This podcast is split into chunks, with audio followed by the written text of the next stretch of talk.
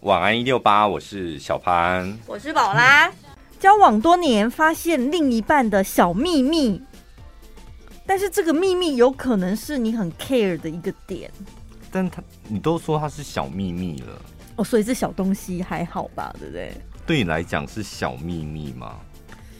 可是我觉得没有坦诚，对我来说，这个你没有让我知道这件事情，他就是没有坦诚。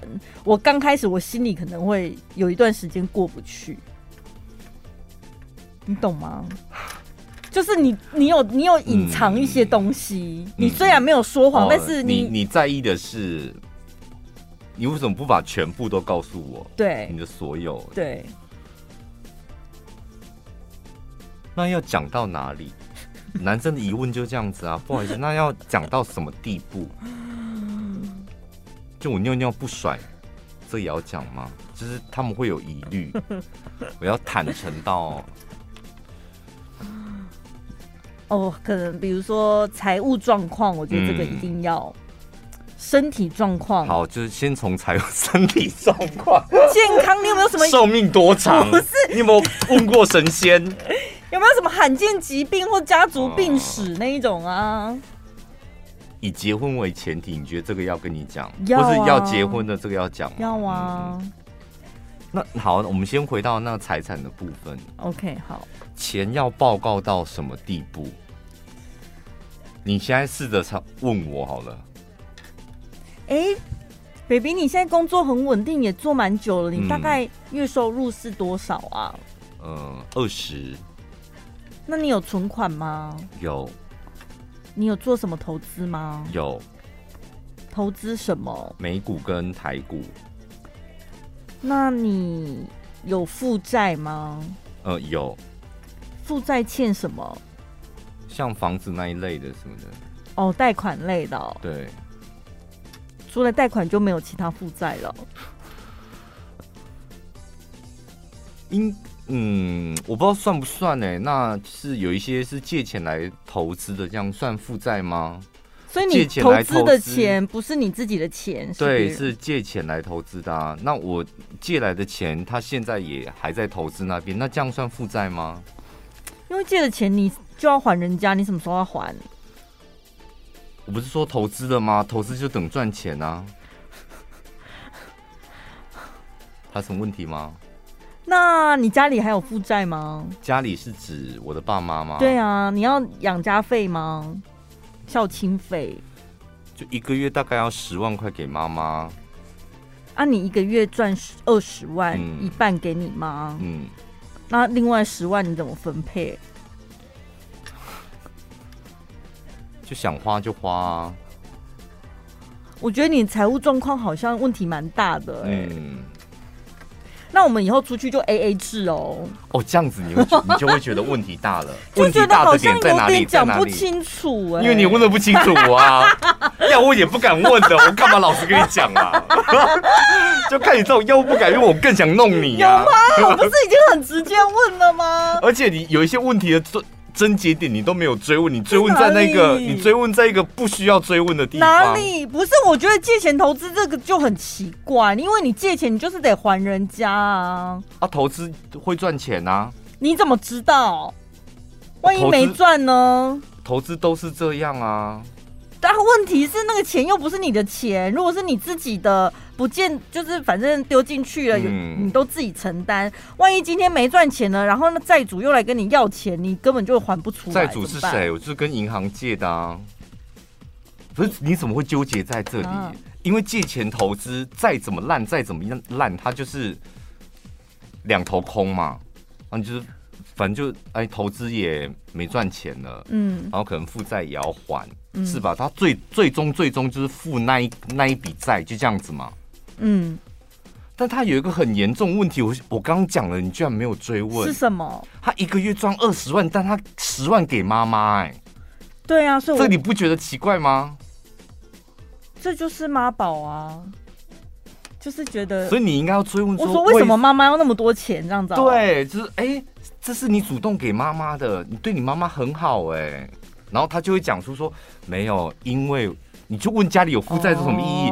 哦，因为我妈欠了一屁股债，而且很爱赌博，而且赌很大，是吧？这个从他给妈妈的钱，你才要追问，而且重点是，这才是个无底洞。对，因为她是妈妈。因为你想想看，不是只有十万，你要追问的是。那所以你是薪水的一半都要给妈妈吗？还是固定十万？还是对十万？你看妈妈 活多久领多久？哎，这比那个投资，投资你只要追问一下，那你投资多大？小投资十万、一百万或者多少钱都还好。他妈妈一年就花他一百二十万呢。哎，天哪！对妈妈的敌意好强哦。被你这样分析，好像有道理耶。果然媳妇儿的敌人永远都是婆婆。不是，果然要男生坦诚，你没这么容易啊，因为你不知道要他要坦诚要问什么。对啊，搞不好收音机旁边女生朋友比我很多，还要会问问题的，好不好？是我自己真的没有挑男人的眼光。不是，所以你不太需要男生对你百分百坦诚，你应该这么解读，是吧？嗯。因为我老实讲，你没有很在意，你只是故意要，哎、欸，你要跟我讲啊。对，女生有时候没有很在意说到底多少钱，或是分你多少，那你在我身上只花多少，嗯、你没有很在意这个啊。女生就是想要知知道什么什么事情都得要让她知道的，不累吗？不会啊，哦、因为我知道你很多事情呢、欸。你会你会有踏实感，嗯，安全感，那是一种安全感。但是女生自己本身可能藏了很多秘密都没告诉你，铁定的、啊，你 你连家，他连买新房子都不会找亲朋好友去，不会，我觉得这样很奇怪。我们还不是说看到旧房子，新房子也不行，我觉得好奇怪。好，这是一个女网友，她上网跟大家求救，她说她今年二十八岁。她怎么没讲她男朋友几岁啊？这才是重点吧？这这这，你又问错重点。好，你听我讲这故事。今年二十八岁，她的男朋友跟她已经交往六年了，嗯、所以他们从二十二岁开始，然后交往六年很稳定了嘛。他们就想说未来以结婚为前提，所以最近想要开始试着同居。嗯。结果呢，同居了之后，有一天她男朋友洗完澡出来，然后毛巾就在擦头发，擦完了之后，毛巾一拿下来的那一瞬间，她看到了，嗯，她男朋友的头顶，头顶哦，不是头发哦，是看到她男朋友的头顶，所以她男朋友就是秃头，对，所以他们两个人就是互相对看，嗯。长达十二秒之久，我超久的，我的天哪！十二秒真的超久哎，超久，然后就很尴尬。因为这个尴尬点应该是男朋友一定是觉得没什么了，或是男朋友决定要坦诚这一切了，嗯、是吧？嗯，他才会在他女朋友面前插头嘛。嗯，那男朋友为什么会愣住？是因为他看到他女朋友愣住了，他看到女朋友的表情。他女朋友愣住，然后那个表情，他想说完了，事情不妙了。他好像很在乎这件事情，然后我接下来该怎么解决？他要继续看着他女朋友，然后女朋友说怎么会这样？这到底是怎么一回事？又看着他这样，才会有十二秒吧？我刚刚纠结在男朋友的年纪，我觉得会影响到女朋友的反应。嗯，如果他们两个都是二十几岁，跟他今天交了一个大他二十岁的男朋友，你想想看那个反应，一定会有差的吧？哦，你说二十八，然后二十八岁就秃头，对啊，跟然后跟五十八，嗯，秃头，对，那五十八可以骗你他有头发，二十八不能骗你他有头发。好，又是我逻辑错误，我承认。我刚刚就 你问问题也问错了，好不好？好，然后呢？她才突然惊觉，对，以前呢，每次跟男朋友出去玩有过夜的时候，怎么会男朋友都比我晚睡，可是又比我早起？嗯，这不是出现在女生身上的吗？这不出现在日本媳妇身上吗？对，永远没看过老婆卸妆的样子，嗯、所以这个男生也算是蛮用心的，哎，对不对？等下你现在感动了，对不对？你现在是不是有一点点不 care 他头上有几根毛了？我心情起伏好大，我一下这样，一下那样，听众朋友会想说我就是个疯子。他说呢，刚开始男朋友就主动跟他女朋友讲说，刚开始交往的前两年头发都好好，现在就是他被发现他没有头发了，嗯，然后他开始要跟他女朋友急，因为毕竟也僵了十二秒，总要得有。人先开口，对，因为他已经察觉女朋友很在意嘛，嗯、所以他就主动先跟他说，刚开始交往的前两年，他头发都好好的，嗯、他没有刻意要骗他。后来是因为工作的关系，他们两个变成远距离交往，嗯，然后男朋友工作压力也变大了，他是听到同事提醒他，他才发现，哟。好像头发掉的有点多，嗯，但是你想想看，远距离又要就是不常见面嘛，女朋友可能也没发现，嗯，但是在男生的角度，他又要费心维系这段感情，然后工作压力也要去疏解，所以他根本就没有心力跟时间去治疗他的秃头，嗯，所以呢，当他有机会跟女朋友见面的时候。他都靠假发，嗯，所以他没有时间治疗秃头，但他有时间去买一顶假发哦。买假发治疗秃头可能好几年，买假发不就进去叮咚？你要哪一顶这样哦？要不要定做这样？而且我们电台有很多假发广告，对，科技假发，什么游泳、洗澡都不怕水，对对对对对，很厉害。所以他就是靠。等下，你现在又不，你现在又 又纠结在哪一个点？什么意思？你不行的点是哪里？秃头？比如说，像女朋友，可能你们每天一定会联系，或者是下次见面的时候，你会说：“baby，你看我上次买了一个新包包，嗯、我买了新鞋子。”那你应该要跟我讲说，我今天买了新假发。不是，假发一顶可以用很多年。那你当初去买的时候就……我问你，那我。嗯那好，就是我现在发现你很介意了嘛。嗯，那我现在真的去买一顶全国广播在广告的科技假发，游泳、游泳、洗澡都不怕。就我买了一顶这样，然后只要你看到我的时候，我的头发永远都在的。嗯，因为我洗澡、游泳我也不怕水，这样你还会介意吗？我跟你讲，就是。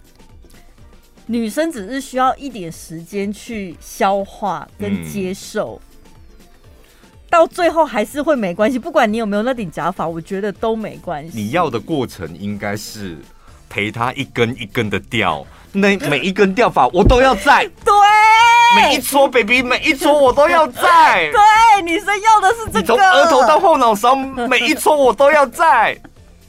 我要亲眼看着你掉下来。是嘛？你们要参与那个过程，对，要不然突然这样子，就惊吓程度太高了。不是，你想想看哦，就是他会买假发，应该这个男生也是非常在乎他的外形，他也知道他头发掉了可能会影响到女朋友的心情，嗯，或是影响到他自己的形象，不然他干嘛买假发？嗯，他就大拉拉的这样秃头出去就好了。那身为女朋友。就是如果你的男朋友已经很在乎这一点，你又在他面前露出那种哈，为什么？怎么都不跟我讲？就你不觉得那个男朋友他的受伤也很重吗？你明知道那是他最脆弱的地方，可是他跟你对望，他想要自然的跟你坦诚，洗完澡出来擦头，但你看他那个表情，他也很受伤吧？可是那十二秒之内，我真的没有办法想到这么多东西。我问你，那如果是第一次跟你心爱的男朋友上床的时候，内衣一解下来，他发出就啊，就内衣解下来哦，然后你把 new bra 什么垫子你也解下来之后，然后他发出一个啊，那那我知道你要讲的意思，但是这好凶啦，外公这狼好凶啦，这就是当下自然的反应，控制不了的。如果你能够控制得了，我问你。但是我说胸罩拿下来，然后发出一个哈，那你会受伤多久？我个人，我可能接下来一辈子我都会疑心病哦，真的，我就会觉得他一定是 身边只要有奶子比我大的女生都离他远一点。他他对于太小的他会叹息，对不对？对，你会有这种阴影吗？嗯，那你想想看，这个男生也会有阴影吧？那所以怎么办？所以不是前面一开始坦诚就好了吗？你就不会就是承受那一些？因为如果你前面坦诚了，然后女生在过程当中发现她无法接受，我我跟你讲，女生跟男生真的不太一样哎、欸。我觉得有很多男生真的是报喜不报忧。嗯，女生是喜欢把所有的情绪、喜怒哀乐，然后我身旁重要的人，我都想要让你们知道。对。男朋友、闺蜜，甚至好的同事，我的喜怒哀乐我都要分享给你们，不见得要告你们帮我解决，但是我希望你们跟我一起喜怒哀乐。嗯，但你你不觉得男生他就是天生的个性比较报喜不报忧？对他来讲，头发一撮一撮掉，掉到现在要买假发，那就是一个人生的挫折啊。嗯，这个挫折我自己来走就好了。我是你女朋友，可以陪你。可以啊，那所以从现在开始陪往后的十年不行吗？我想要从头开始，从一开始我就全程参与，怎么办？我又会一直纠结在这个、欸，哎、嗯，我真的过不去。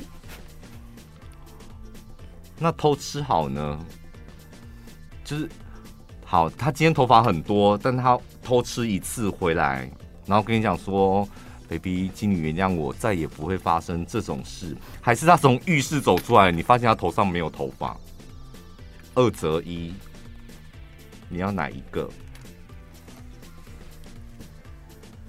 同样是交往六年。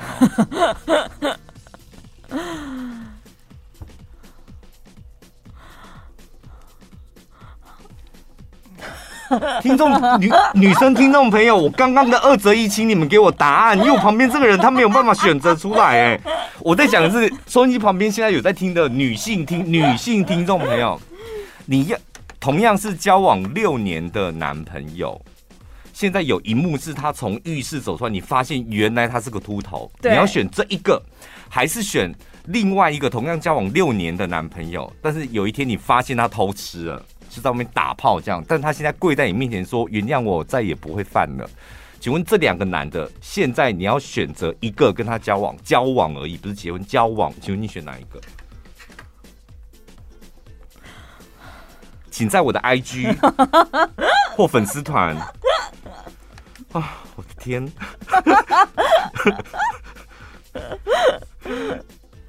我来看一下哪一个。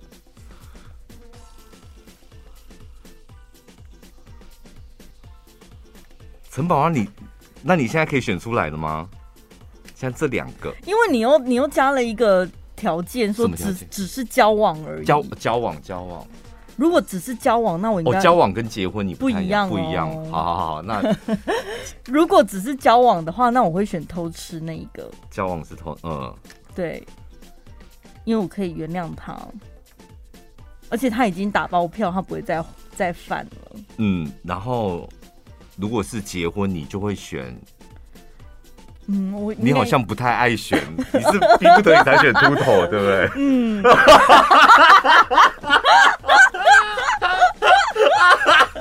而且你好硬选哦，好真实哦！我的天，我太入戏了，我对这个故事我太入戏了。不过我觉得这样子很。很真实啊！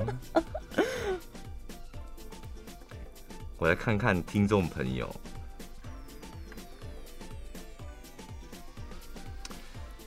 秃头哎，全部都选秃头哎！你们有认真思考吗？真的，他们都说，而且有几个还说，当然，当然秃头。所以大家对于偷吃还是完全没有容忍度的。有有一个跟你一样说交往当然是哎、欸、没有，他交往是选秃头哎、欸，他说交往可以选秃头，然后结婚的选偷吃是这样子吗？没有，他说如果他没有他没有，我刚刚问题没有讲到结婚呐、啊。他说如果交往他会选秃头。啊？怎么会这样子？所以我真的跟平凡人不一样。偷吃免谈，有一种一，我觉得听众朋友应该他会想的解决方法是，秃头有解决方法。嗯，就是现在有很多假发，对。但偷吃，他现在跪下来了，嗯、下一次他还会跟我跪吗？跟我跪也不是一件好事嘛。对。那万一他下次不跟我跪了，直接掉头就走，我怎么样都输哎、欸。他想的，听听众朋友想的是这个，我怎样都，下次他再来回去，宝拉不好意思，第二次，但是我觉得不会，不会有第三次。他跪了，他求你原谅，请问你还原谅吗？这是一个风险嘛？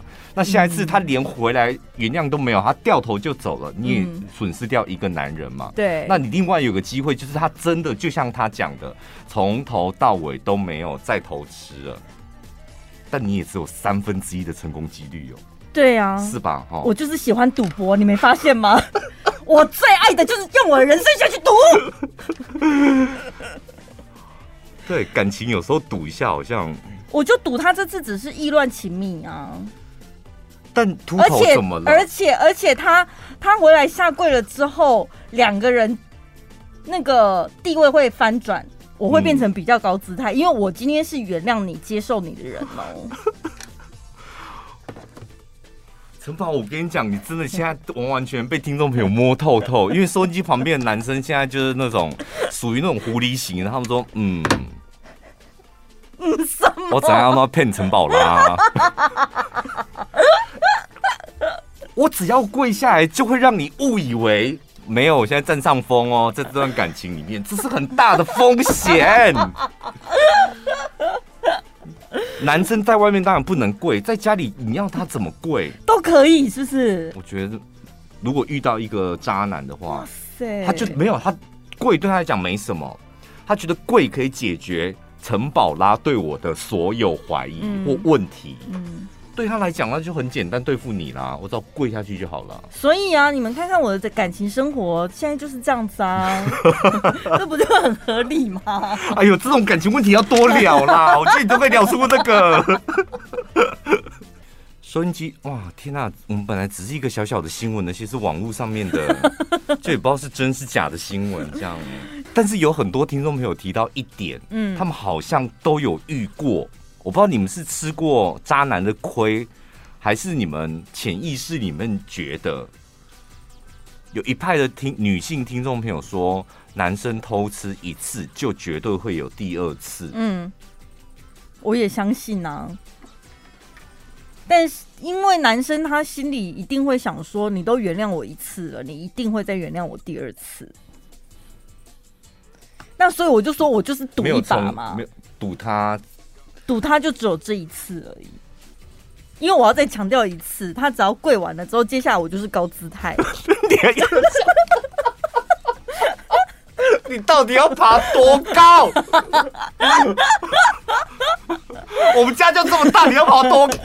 我就没有像以前那么好溜达了。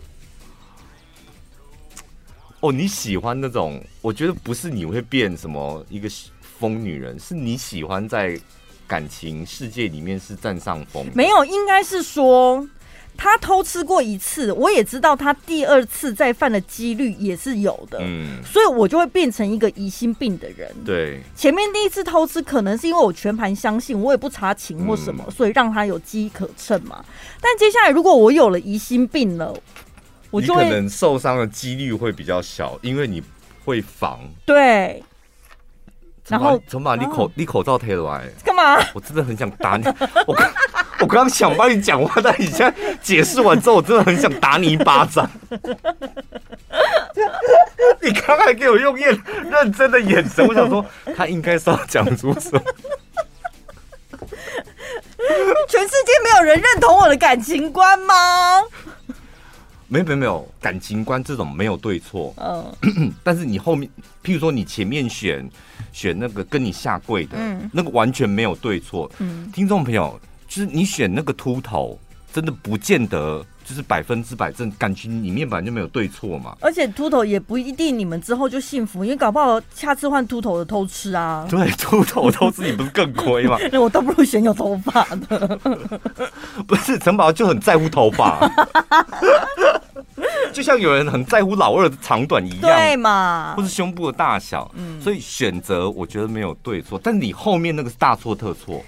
你说那个什么疑心病那个部分哦，因为你选择相信你的男朋友或因为你毕竟交往过，那他偷吃了，那有感情的基础之下，你愿意给他一个机会，嗯，这个我觉得可以，个人选择，而且谁知道你们的交往到底有多深？嗯，搞不好是那女生来勾引他，就真的老二管不住，就硬了他，所以他就想要插进去这样，嗯，所以那个问题因素有很多，但你后面那个想法完全不对。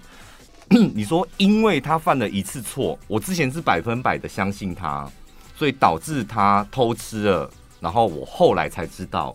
那我现在因为他偷吃这个行为，所以我变成一个疑心病比较重的人。我懂得观察，我不会再像以前这么天真、这么傻了。对，疑心病重，然后跟天真跟傻，你应该要选择哪样的人生？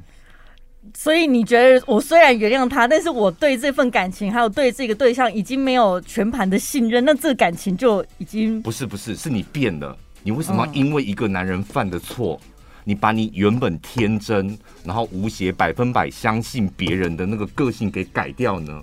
变成一个可能是剧里面的恶婆婆、疑心病很重的人？为什么要这样？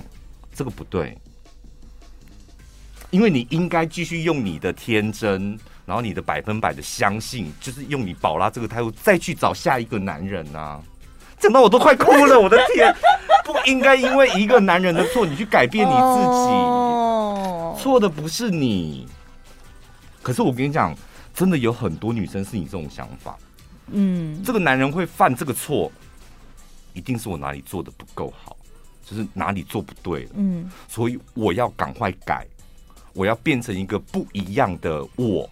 我才有机会挽留他，或是他会变得更好。嗯，就这种观念真的大错特错。原本你的样子就很好了，不然为什么老天爷要生一个独一无二的你？那你因为一个人，如果这个人是好人，你为了他改变，我觉得这可以。他因为他做错了事，然后你改变了你自己，然后你相信我改变了我自己之后，可以跟他幸福快乐在一起，是大错特错。怎么这么会讲话？是不是会讲话？这是 这不是天经地义的事吗？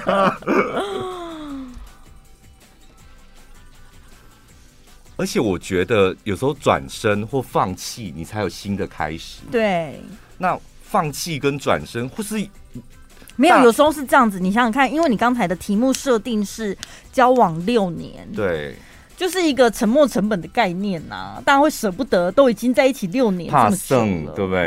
嗯。啊，不，我盖起来，啊，你把盖起来，但这会盖起来，对，然后我们这会更好，这样。对。但你忘记，你没犯错，是他犯错，是他要改，为什么你也要跟着改？而且女生常常就会想，想到六年过去，你就想说，哎、欸，我六年的青春呢？现在的我跟六年前的我也不一样啦，我个性就算。没有改，可是我就已经不是六年前当初的那个我了啊！就比较不值钱的，是不是？你们的想法是这样，是不是？是社会观念给我们有这样子潜意识有一个 社会，就是社会观念导致你们已经条条框框这么多，然后你们自己又因为你们的男人犯错，别人的眼光，然后再枷锁自己，你何苦呢？满足你的味蕾，更超乎你的想象。森果香北海道 cheese 双重奏蛋糕，坚持业界最高规格，顶级原料加上纯手工制作，用料扎实，现点现做。独家限定口味，大人小孩都会爱，吃一口保证让你停不下来。即日起到八月二十，点选节目资讯栏连结，订购森果香任意款北海道起司蛋糕，输入小潘宝拉专属折扣码一六八，就享有五十元现金折扣优惠。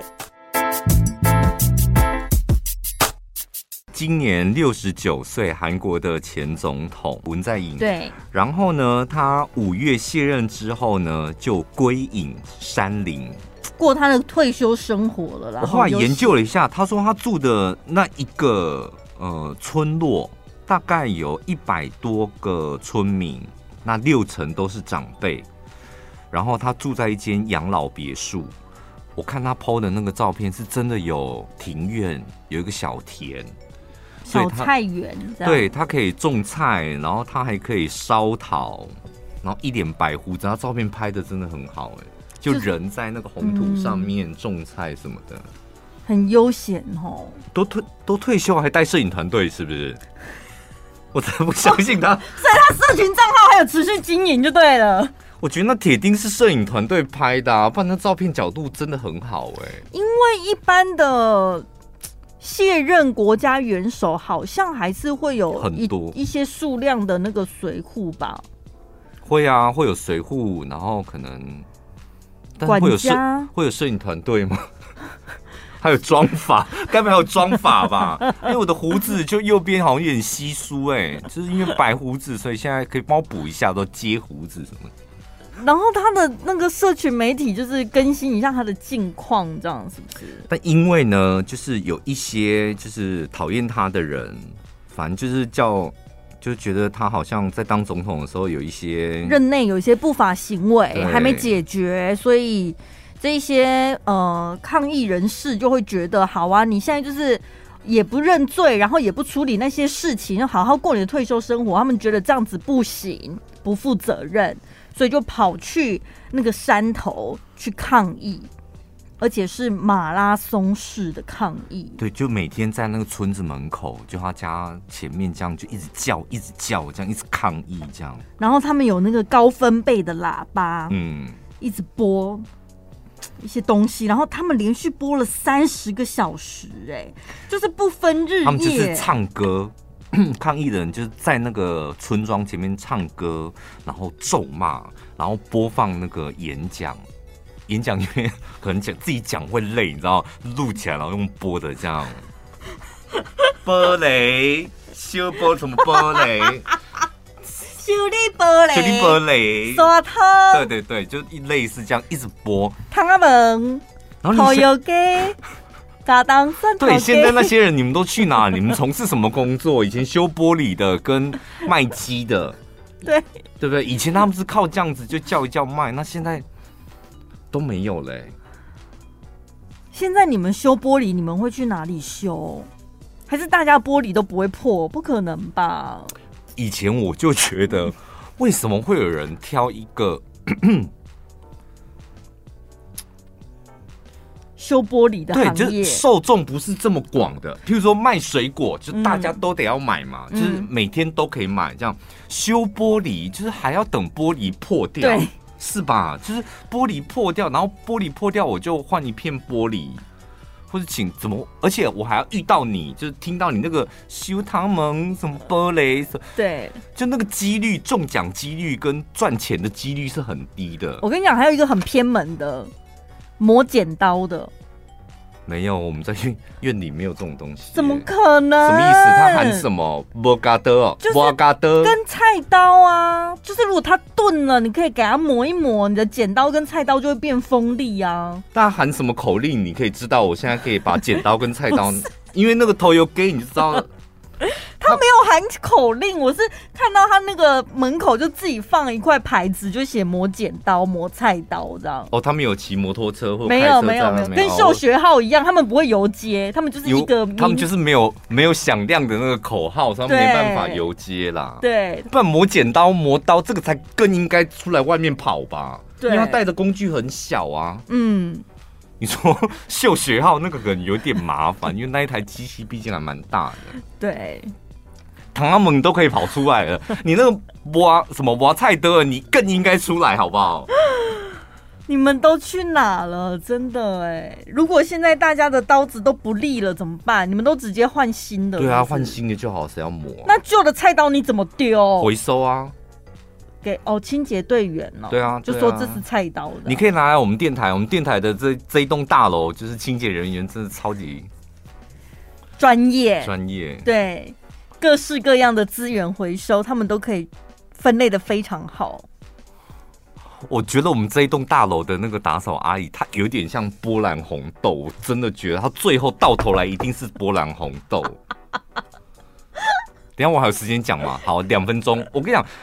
它的分类模式跟我知道，他就是在做波兰红豆，你知道什么意思吗？因为他要我们把每个小细节都分清楚。贴在咖啡杯上面的贴纸，你要撕起来要吗？要撕，你都没在收信，对不对？他是说保利龙箱上面那个宅配单，那还不是这样，就贴纸，那个贴纸要撕起来。Oh my god！然后餐盒要洗。就用水冲一下啦，要不然上面有一些菜渣啊什么的。然后我今天面临一个人生最大的困境，是因为他今天脏到我了。脏到你？我今天就第一次跟、哦、抓到你。我跟你讲，我今天在走出我们这一栋，我们在那个 lobby 的时候，我就想说，你到底在看什么？因为我就眼角余光看到他一直盯着我，这样、嗯。哦，他要看你把你手上的垃圾怎么丢。对，他就是一直盯着我。嗯。那我就拿了一个八十五度 C 的大杯子。嗯。然后上面有塑胶盖。嗯。然后他走过去的时候，我想说，他那个他那个表情，我就瞄了他一样，他那个表情就是，哼，我的栽嘞。因为盖子还盖在咖啡杯，所以我咖啡喝完了，但是我现在人却走进回收室，所以我犯了什么错？你的杯子没有用水冲洗。对，因为我的杯，我的杯盖还盖在那个，然后他看到我一个我的一个致命的动作是什么？我在撕杯盖上面的那个胶带。对，因为八十五度 C 很贴心，盖完杯带它会粘胶带。对，所以他更加确定说你没有洗，所以他就用眼神盯着我，一路走进那个，然后就说咖啡杯要洗，不然会长蚂蚁。这么冷静的口吻。当然，他没有这么冷静，他是有点凶狠，但那语气就是容嬷嬷。好，那你该认错吧？没有，我有我有跟他解释了一下，因为我个人真的觉得热美式它里面是没有任何、哦、没有甜，它不就是跟热开水一样吗？对，热美式只是它有颜色而已。不要狡辩，你怎么知道我们这栋大楼的蚂蚁昨天晚上熬夜啊？他想喝咖啡啊？蚂蚁没有喝咖啡的权利吗？谁说蚂蚁只喝饮料？他的意思应该是这样。然后我就说，它是热美式，没有加糖，不会长蚂蚁。规定就是规定。他就说没有洗，就是会长蚂蚁。对他的解释，我后来也有点理解，就是你为什么，你凭什么，就是帮蚂蚁下定怎么下定论说它吃什么，它不吃什么？对，就是蚂蚁有选择权利，它也想喝咖啡啊。所以他的结论就是，你就是得要洗，没有洗的东西就是会长蚂蚁。听众朋友说，其实蚂蚁不一定吃甜食，有些蚂蚁是杂食性的，什么都吃，完全防不胜防。所以最好的方法就是不要给它任何可以吃的东西。我想到一件事情，我们。大理老家不是有一个小庭院吗？嗯、然后我以前剪指甲的时候都会跑去庭院，因为我懒得在那边扫地或干嘛，嗯、想说反正外面就是尘归尘，土归土。对，我就在外面剪。我真的每次在剪指甲的时候，我就会看到地上有蚂蚁跑过来搬我的指甲。我想说，你说立刻吗？立刻，很神奇哦。然后我想说，你要把指甲搬回去，怎样盖房子吗？立刻，还是你说你说有点像，有点像是我们在欧洲，就是你把食物往天空飞，鸽子就飞过来，一样的道理吗？对，指甲剪一剪掉到地上，然后蚂蚁一会儿就出现了。我想说，等下是我的手皮还是脚皮特别香吗？为什么你会侦测到我的指甲跑出来？而且感觉你们大理的蚂蚁很自信哎、欸。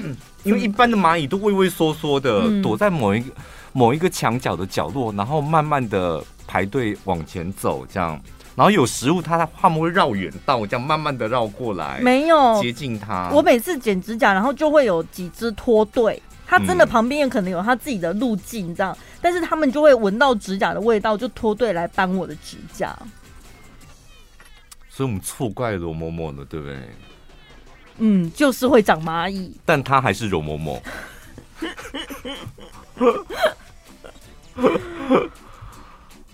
因为蚂蚁好像其实也是有分各式各样的品种。好的，好的，你们都来了，是不是？这位 这些听众没有在说听众朋友，现在现在听众朋友这样，每个都蚂蚁专家了，是不是？该不会有人指甲也被蚂蚁吃掉吧？他们现在开始说，连白开水蚂蚁都会喝。不用吧？他们不是因为有一些露水什么的吗？那你有听说过防蚂蚁的方法吗？就是喂蚂蚁药，让那些听众朋友是推荐一定要用蚂蚁药嘛，弄死他们诛九族，这样全家把他们弄死。好凶残哦！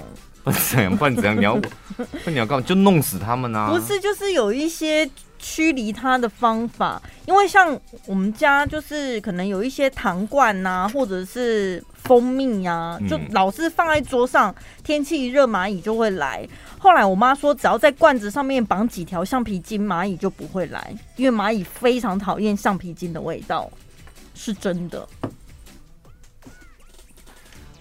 我觉得你。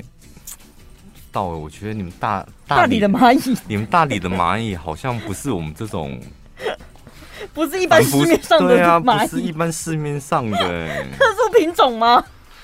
怎么会有这么多小道消息？就是爱吃爱扳指甲，对，然后又勇敢做自己什么的，然后讨厌橡皮筋，但是却用橡皮筋就可以驱离它，对啊。但是我个人真的觉得最讨厌的第一名，我觉得不应该这个世界上出现。我讲过 N 百次，就是蚊子。那我有一个问题哦，是不是高楼层到某一个高度就不会有蚊子，除非他搭电梯？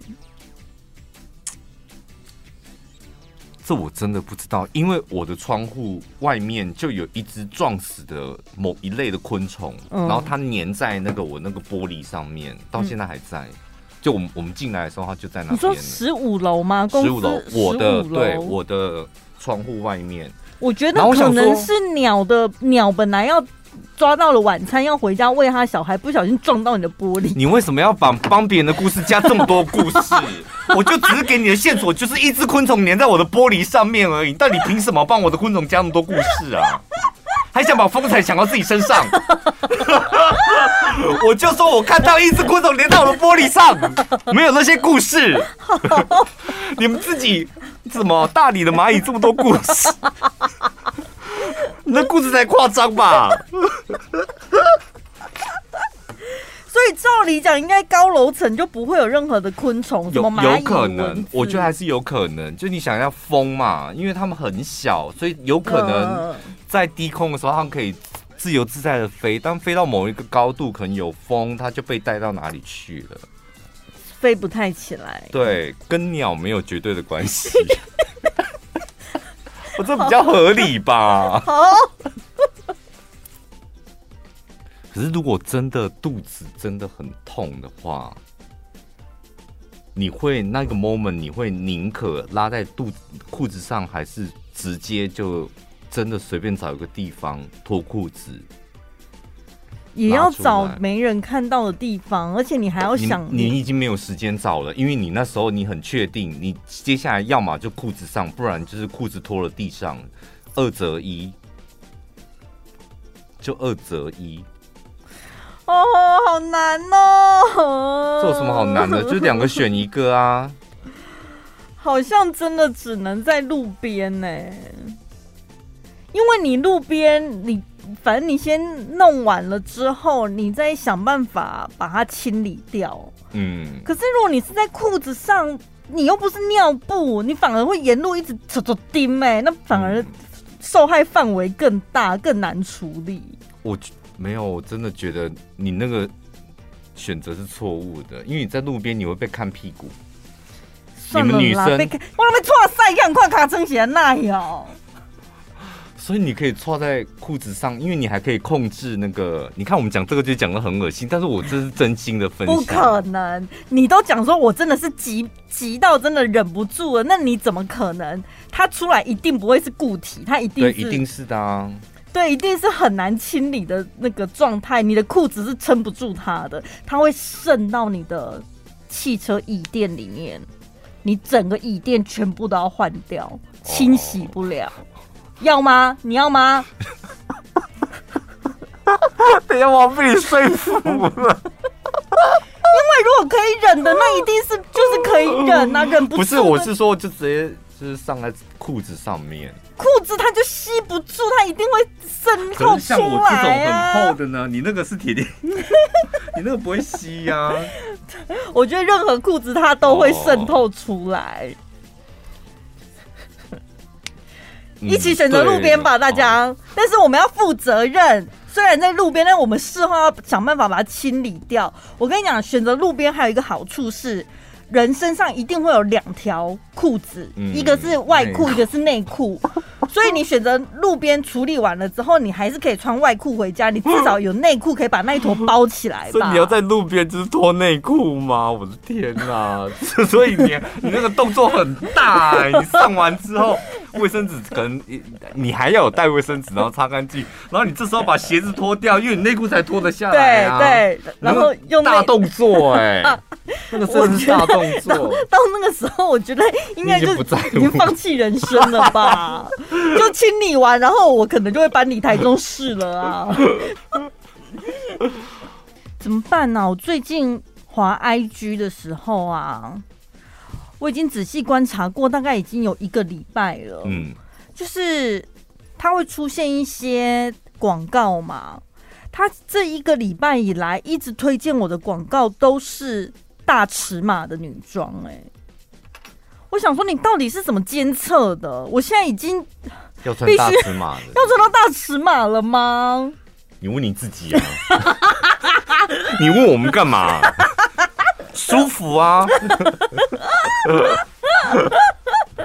就是我觉得我不用啊，为什么他会一直推荐我大尺码？一定是你有点过什么东西？怎么可能？我觉得他一定侦测到你，你去购物网站，但是。不是大尺码，就一般的那个购物网站。对。但是你最后在挑选尺码的时候，你一定是选了 XL。然后他说大尺码，大尺码给他，大尺码给他。我跟你讲，XL 他也穿不下，他每次都选 XL。XL L 在那边跳来跳去的，他就是 XXL。你有没有看过那个 Netflix 上面那个说脸书的演算法就是这样？哦，没有哎、欸，我没看过那一集。那个那个是那个叫什么纪录片？嗯，对啊，所以它一定是这样子。那个网站我是曾经在上面买过衣服，没有错。什么意思？大网大尺码的吗？没有，它就是普通的女装的网站，但是我不知道为什么它也还有一个类别就是大尺码。那你有点进去看？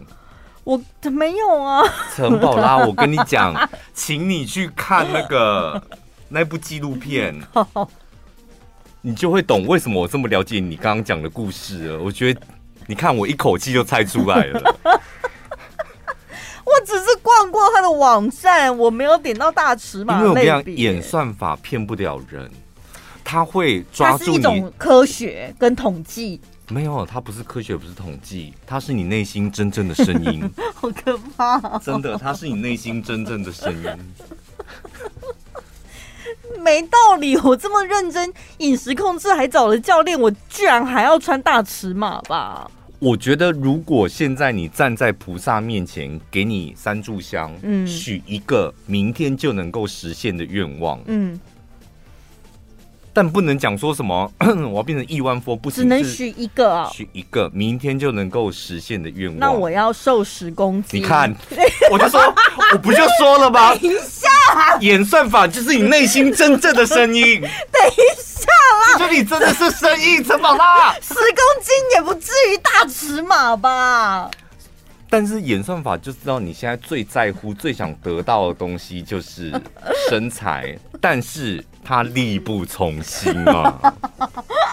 从这种力不从心的人身上，我们要赚他一点钱，再给他大尺码，他生气了，没关系，再给他，他还是生气，但他眼睛在盯，再给他，他就这样买了吧，然后可能一个礼拜之后你就买了。为什么啊？他到底从哪里监测到？好厉害哦！就是你刚刚讲的演算法，嗯，就是他们从你点击还有你的眼睛注视在某一个画面多久的时间，哦哦哦哦，对。然后他们通过数学的算法算出来，然后他们刚开始会猜疑，就这个人真的需要大尺吗？他们不知道你几公斤嘛，对。然后。那我给他一些，就是跟体重有关的啊，或是宽松的洋装啊，嗯，就给你一些这种东西。他果真有兴趣，那他现在需要的大尺码，他们就会立刻回头说，把所有大尺码的厂商这个月有下预算的，通通捞出来，我们就捞出来之后，然后大量给你这样。我之前有听说，像那个便利商店，不是结账柜台后面都有大荧幕吗？会开始播一些他们的宣传片，然后他们上面也是有偷偷一个摄影机，就是会监测到底播到什么内容的时候，顾客会有兴趣，然后会抬头看荧幕。嗯、我自从看了那篇报道之后，我去便利商店，我都不敢，眼睛都不敢乱瞟，哎，就是会觉得哈。那我是不是会被监测到什么东西的感觉？有啊，你什么都被监测到啦，连我听你三言两语我都猜到你的心声了。我是这么这么好被猜透的人吗？因为那那算已经有点过时了，就是便利商店的那个，那很久以前。对，最早以前是好像日本还是韩国，他们是装在车站。嗯，就车站等车的人实在太多，所以他们还有捷运站。来来往往的人太多了，所以他们从那个捷运站广告也很多嘛，嗯，从那里面捞到很多大数据，然后再慢慢的分配下去，这样，嗯。可是被知道又又怎么样？对你来讲是方便的啊，因为你现在就想找那那些东西。可是我不想要被限制住，你知道吗？嗯，我维持着一个 open mind。除了我自己感兴趣的东西，我当然主动会去了解。那我想要知道我自己的泡泡以外，还有一些其他的什么样的世界啊？有啊，所以你去看展了不是吗？你看展了回来，再搭那个高铁的路上，我就给你一些大尺码。怎么啦，宝拉？怎么了吗？因为我觉得你这样子开阔你的视野很好，而且你那篇 po 文也写了很多你的感想啊。但是终究你还是需要大尺码。